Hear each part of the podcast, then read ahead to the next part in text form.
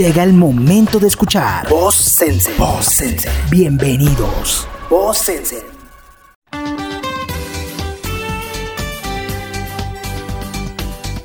Hola a todos, bienvenidos. Mi nombre es Julio Cabarcas. Qué placer estar nuevamente con ustedes en esto que se llama Voz Sensen. Y en este cuarto episodio, el cual estaremos hablando sobre los efectos de la música en el proceso de compra. Y te vamos a dar 10 tips para que tengas una ambientación musical adecuada en tu punto de venta, ya sea un gimnasio, sea un restaurante. Son tips muy genéricos que los puedes aplicar en tu punto de venta muy, muy fácilmente. Así que les doy la bienvenida y arranquemos con nuestro tema.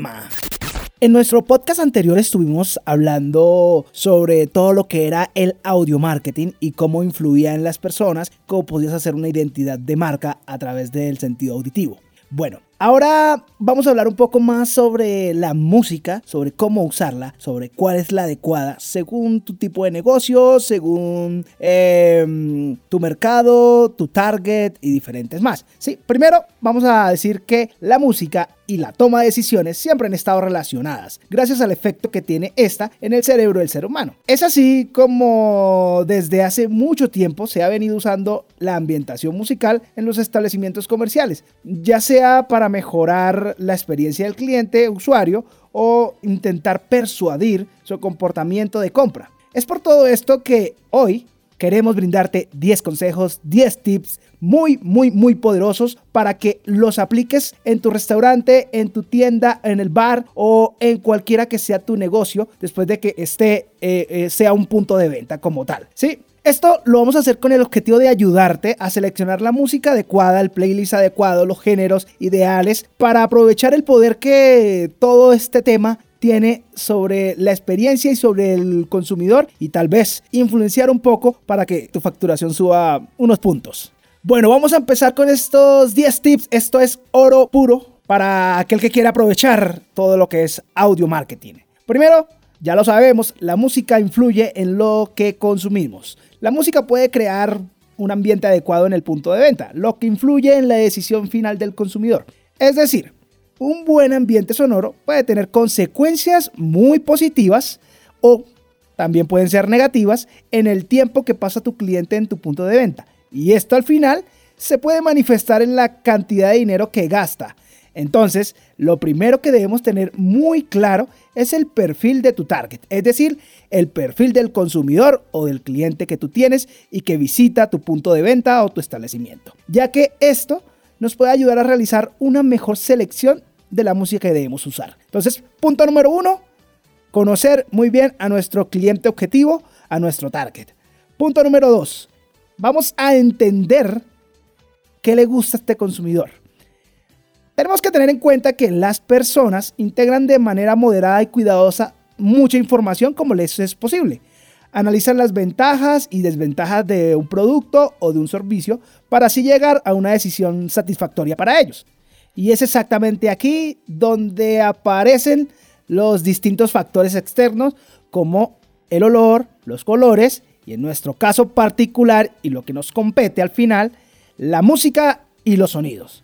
Pero para que todo esto funcione, es necesario conocer las características de tu cliente, tener claro datos como edad, el género, estrato social y en algunos casos, y si es posible para ti tener esta información, la actividad económica a la que se dedica, es decir, en qué trabaja, em, en dónde trabaja, si, vuelvo y digo, si es posible, porque esto nos puede dar más información y podemos ajustar mucho mejor el playlist. Entonces, todo esto es porque al final no es lo mismo lo que consume a nivel auditivo, a nivel musical, un universitario o, una, un ejecutivo que trabaja en una oficina. Y pasa igual con el tipo de experiencia que quiere vivir cada uno de ellos. Esto es lo que nosotros determinamos o llamamos segmentación demográfica. Es importante entender el consumidor que visita tu establecimiento, que visita tu punto de venta.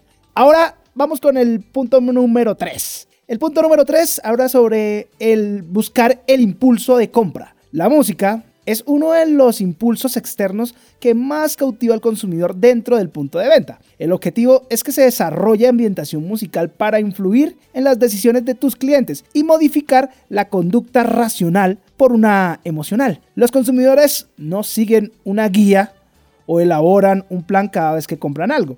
Y es allí donde puedes tener esa oportunidad de trabajar con la música y con los sonidos, pero para esto es necesario saber su funcionamiento. Entonces, vamos a suponer que tu negocio es un restaurante cafetería, en donde sabes muy bien que las horas picos son en las horas del almuerzo y de la cena, y que tus horas valles son el intermedio de estos horarios. Tu objetivo en las horas valles es que las personas se sientan tranquilas y cómodas mientras tienen una conversación o incluso, ¿por qué no?, trabajen desde allí. La idea principal es que se queden el mayor tiempo posible e incentivar a que consuman más. Para esto tenemos que buscar música que mantenga un ritmo, que dé un equilibrio, géneros que tengan un tempo o tengan un BPM, beat per minute, eh, no tan alto, pero que mantengan a la persona activa. Estamos hablando específicamente de géneros musicales como el chill out, el indie pop, el pop suave, bossa nova, latin jazz y, por qué no, un poco de música instrumental de éxitos populares,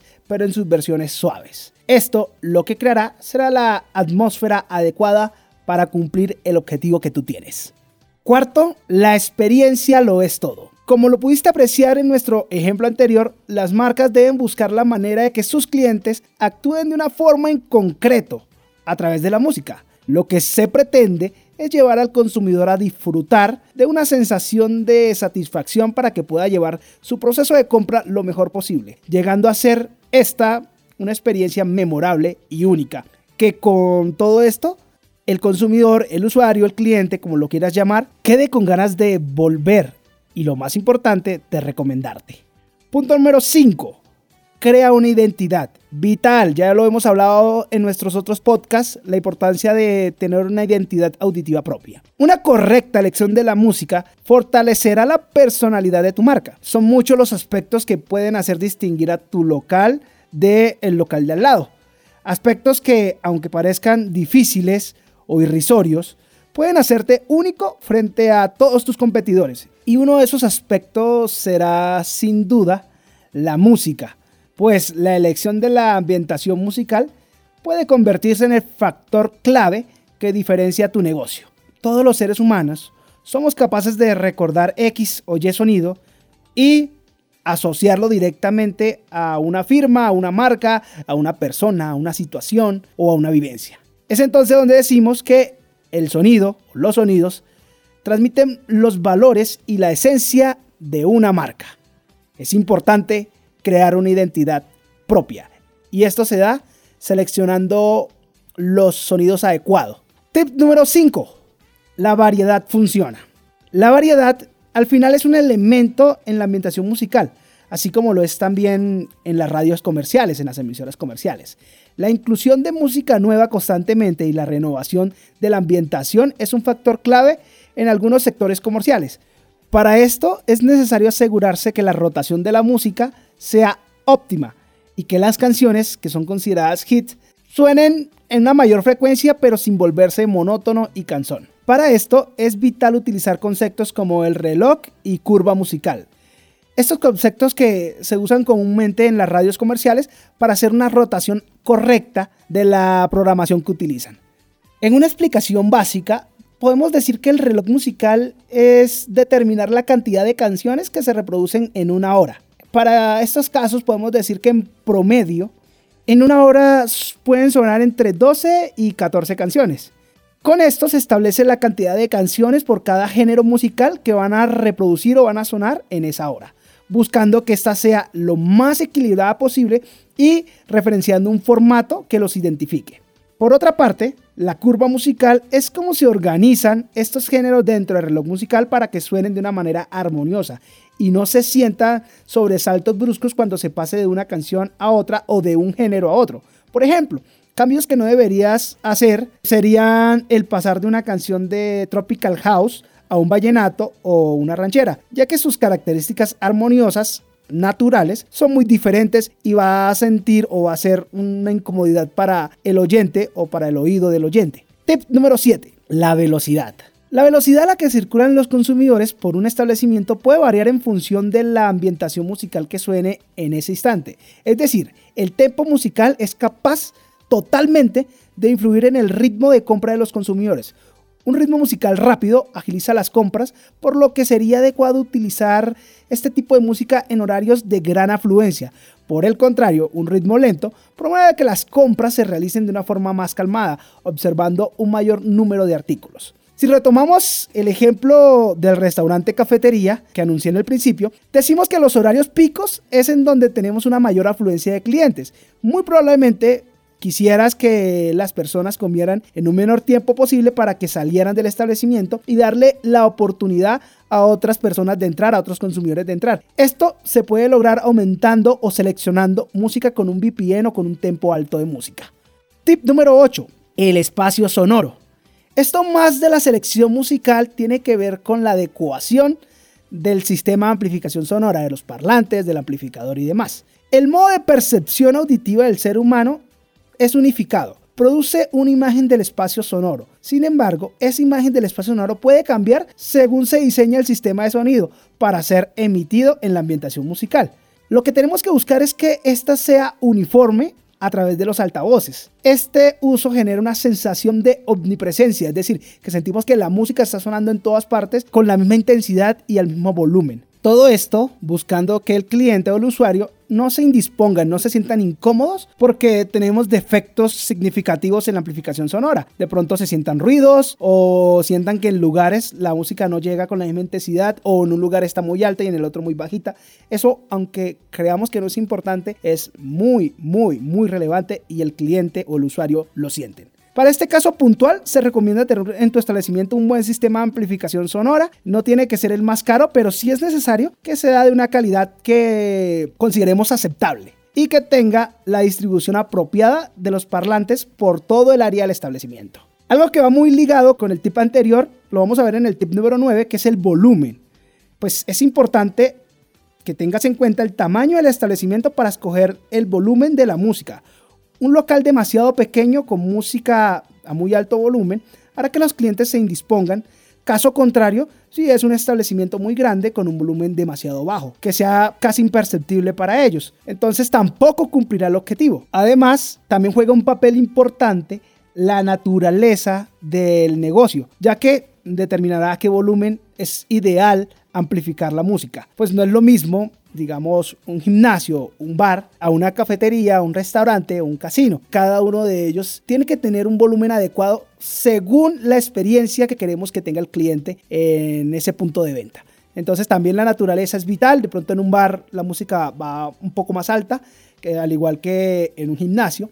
Y en una cafetería pues ya va un volumen un poco más, más bajo. Nuestro último tip muy importante es más que poner música. Al final como se puede observar, el proceso para diseñar una buena ambientación musical es complejo. Las posibilidades que puedas tener son múltiples y se necesita un gran conocimiento musical del cliente y de la marca. Además de mucho trabajo para diseñar una ambientación musical adecuada a la que hay que añadir la parte técnica, como hablábamos hace un rato, del sistema de amplificación sonora. De hecho, las grandes empresas tienen departamentos que se dedican a ello y contratan servicios específicos a empresas especializadas para que les diseñen esos playlists y les diseñen la ambientación musical. Además que esto se va adaptando a medida que pasan diferentes momentos y a medida de que van teniendo retroalimentación. Aquí el feedback es muy, muy, muy importante. Incluso hay marcas que van cambiando su música según hora. A veces tienen unos géneros en la mañana, otros géneros en la tarde y otros géneros en la noche o los fines de semana. En fin, hay diferentes variables que se deben tener en cuenta al momento de ambientar tu punto de venta o tu establecimiento de negocio.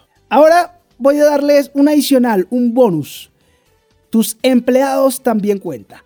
Plantea también la forma de motivar a tus empleados. Puede que obtengas mejores resultados si personalizas la música y la utilizas para reconocer los logros de tu personal. En algunas empresas, cuando alguien cierra una venta o sugiere una buena idea, se pone su canción favorita para que todos los demás la escuchen. Además, que al momento de diseñar tu playlist para la ambientación musical, puedes escuchar sus sugerencias, pues ellos tienen información importante que podrías utilizar.